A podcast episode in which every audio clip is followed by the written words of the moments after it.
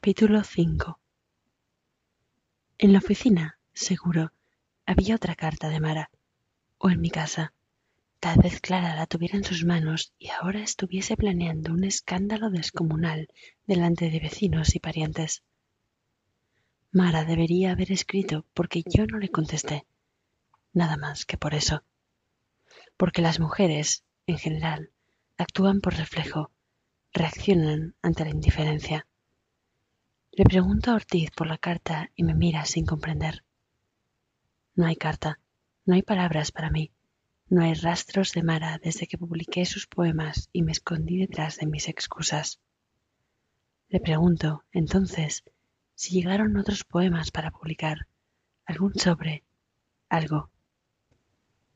Nada, dice Ortiz, y me pide permiso para salir. Me dice que tiene un contacto que es experto en esoterismo. Lo miro. ¿En qué? Por lo de Eva, dice jugando con su sombrero. Por lo del cuerpo de Eva. Nadie sabe dónde está. Se dicen muchas cosas. Es el cadáver más deseado. Más disputado, corrijo. Más deseado, insiste. Todos la quieren y no saben para qué. En el fondo la admiras, le digo. Escupe en el suelo. Ni muerto, dice hablando por el costado de la boca y repite, ni muerto. A propósito, hay gente que anda preguntando por el cadáver. ¿Quién? Gente. Si sabes algo, decímelo. Necesito juntar toda la información. No importa quién, le digo. Sonrío porque sé que el tema lo perturba. Las cosas se están removiendo. Hay reuniones secretas, conspiraciones. Todavía la están velando. ¿La resistencia? Puede ser. No los conozco. Pero están alertas y no creen en versiones oficiales. Necesitan respuestas. Cuando sepas algo de la muerte, decímelo. Es importante. Se encaja el sombrero con demasiada fuerza. Sus ojos están vidriosos por el sueño o la fiebre. No duerme. No está durmiendo. Apenas tiene fuerzas para calzarse el sombrero y alcanzar la puerta sin caerse por los escalones. No sé qué decirle. Se parece a Baigorria. Su gesto, su tensión cuando Mara se le insinúa. Le pido que no vuelva tarde para hacer el cierre de hoy. No me escucha. Ya está afuera. Mara. Escribo en una hoja nueva que arranco después de cinco minutos. La bollo y la tiro contra la pared. Pongo otra. Tengo una pila a mi lado. Mara, ni siquiera sé por qué te estoy escribiendo. ¿Por qué te estoy hablando a vos que no te conozco? Conozco tu cara apenas insinuada en la iglesia y unas palabras de agradecimiento por haber publicado tus poemas. Solo eso y la discusión con mi mujer por tu insistencia de querer agradecerme a toda costa algo que se podría haber resuelto con una visita informal, con un llamado o un saludo desde la ventana. No hacen falta más cosas, Mara, para complacer a un hombre. Porque una carta, en estos términos, en estas circunstancias, puede ser tremenda. Puede desatar bestias dormidas, puede caer en manos inapropiadas y convertirse en una bomba de tiempo. Releo el párrafo y tacho bomba de tiempo. Saco el whisky de la bolsa de papel y tomo un largo trago. Me quemo. Mis dedos están escribiendo más allá de mí. Me están diciendo cosas que no debería, que no vienen a cuento de nada. Prendo un cigarrillo y lo dejo en los labios. El humo se me mete en los ojos, en la nariz. No veo casi nada. No me hace falta. Y cuando leas esto, Mara, no pienses nada sobre mí. No anticipes conclusiones. Ni siquiera intentes imaginarme, porque yo no soy de esos. Aprendí a esconder todo a esquivar las trampas, a mentir por deporte y por subsistencia.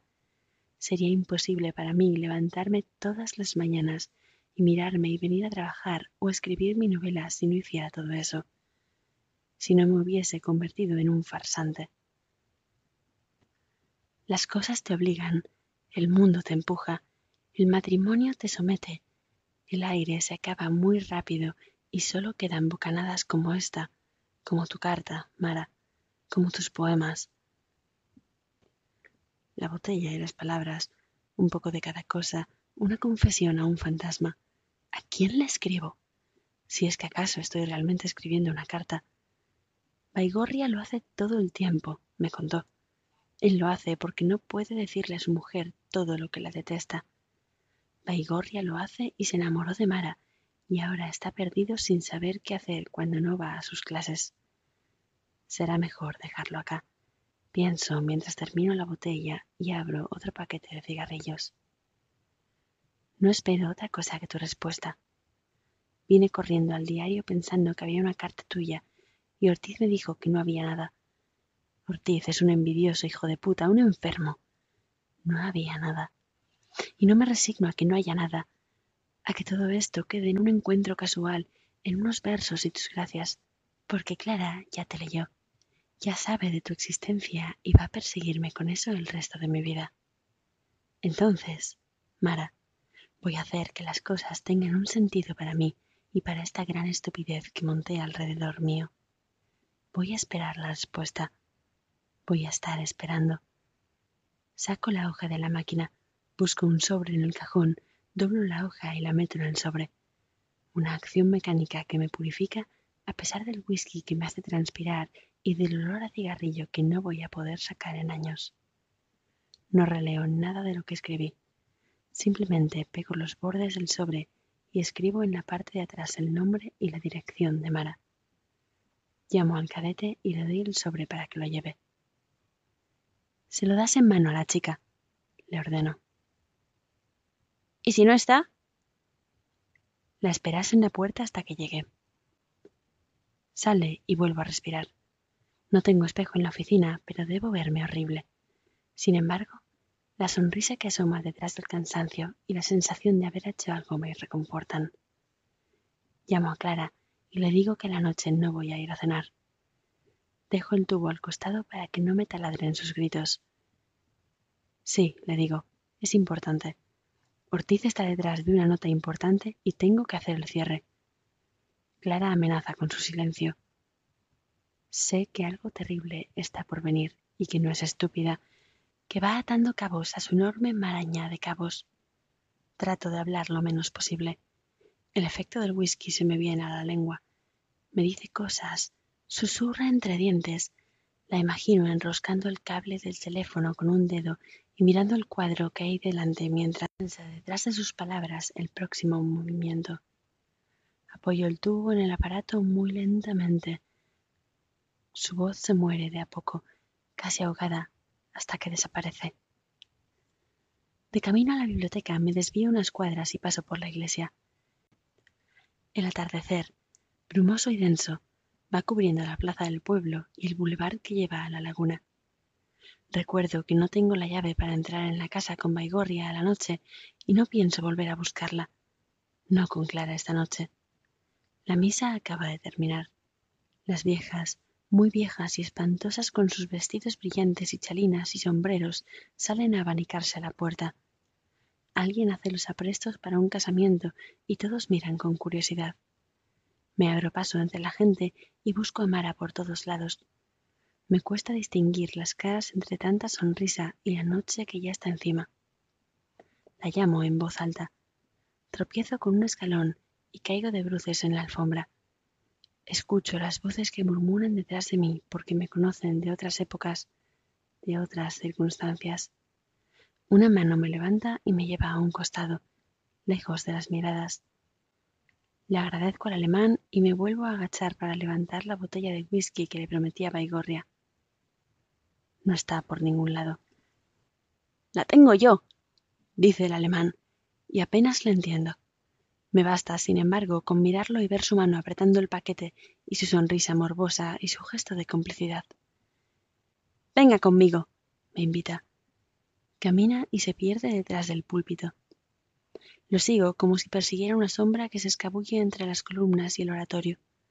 San Jorge me mira desde un cielo imponente y otro santo se compadece de mi tránsito por esos callejones llenos de incienso y voces silenciosas y luces mitigadas por el respeto.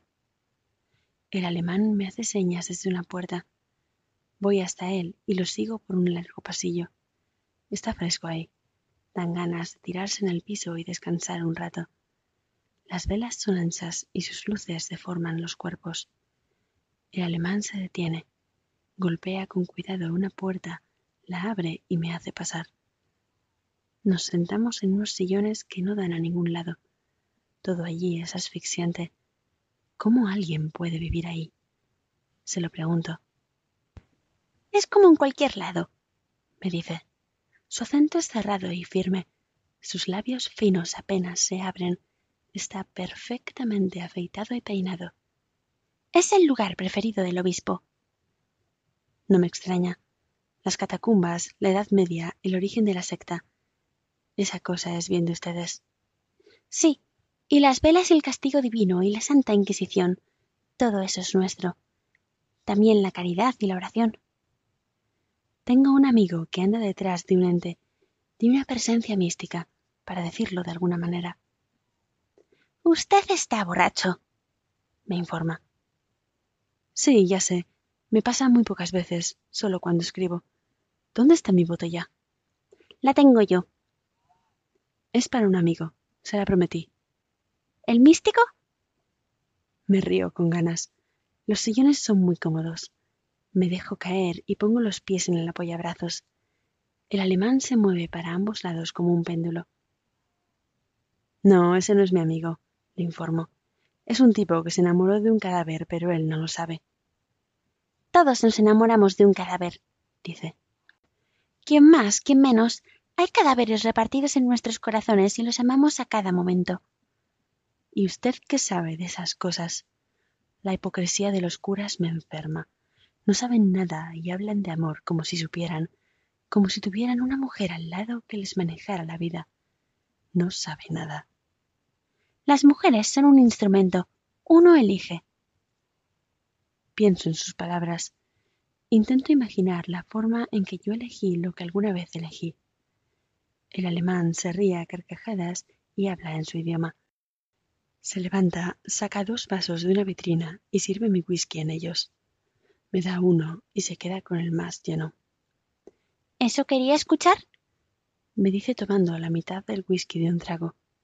¿Que las mujeres son un instrumento del mal? Déjese de pavadas y tome algo. Lo necesita.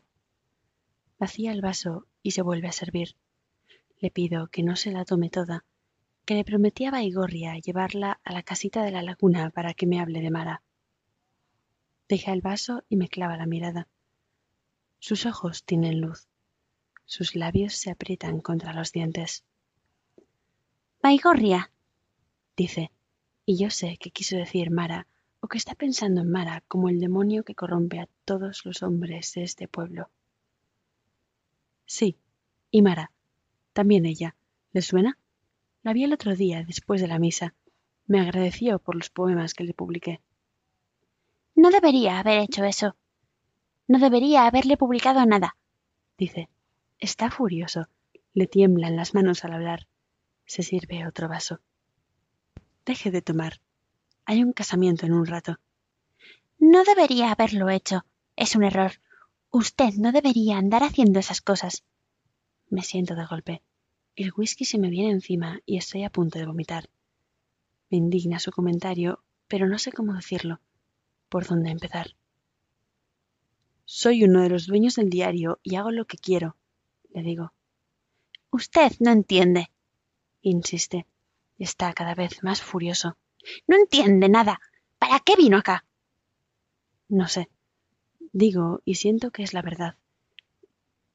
Iba a la biblioteca a encontrarme con Baigorria y terminé entre la gente que salía de misa. Busco a Mara para preguntarle por qué dejó de escribir. ¿La encontró? No, me caí y perdí la botella y usted me levantó y me trajo acá. Tengo que irme. Va a empezar la presentación del libro y tengo que decirle a Baigorria que se olvide de la chica. Hágalo, me ordena. Me levanta del brazo y me devuelve la botella. Pero sea firme, sea convincente. Mírese un poco. Le publicó dos versos y ya anda borracho por la iglesia para verla un segundo y pedirle que le escriba. Usted cometió un error, y Baigorria y los demás. Haga lo que tenga que hacer, pero hágalo de una vez. El pasillo, visto desde esa perspectiva, ya no me resultaba tan largo ni opresivo. El alemán, detrás, me guiaba a la salida. Lo mismo me pasó cuando atravesé el púlpito y me paré frente a la mirada de un Jesús inerte y sacrificado sin sentido. Las señas que hago son vagas, una mezcla de disculpa y despedida. Camino lo más derecho que puedo por la alfombra roja. Están decorando los bancos con flores. Los invitados van llegando. Jesús queda detrás de mí, viendo cómo me balanceo con la botella en la mano.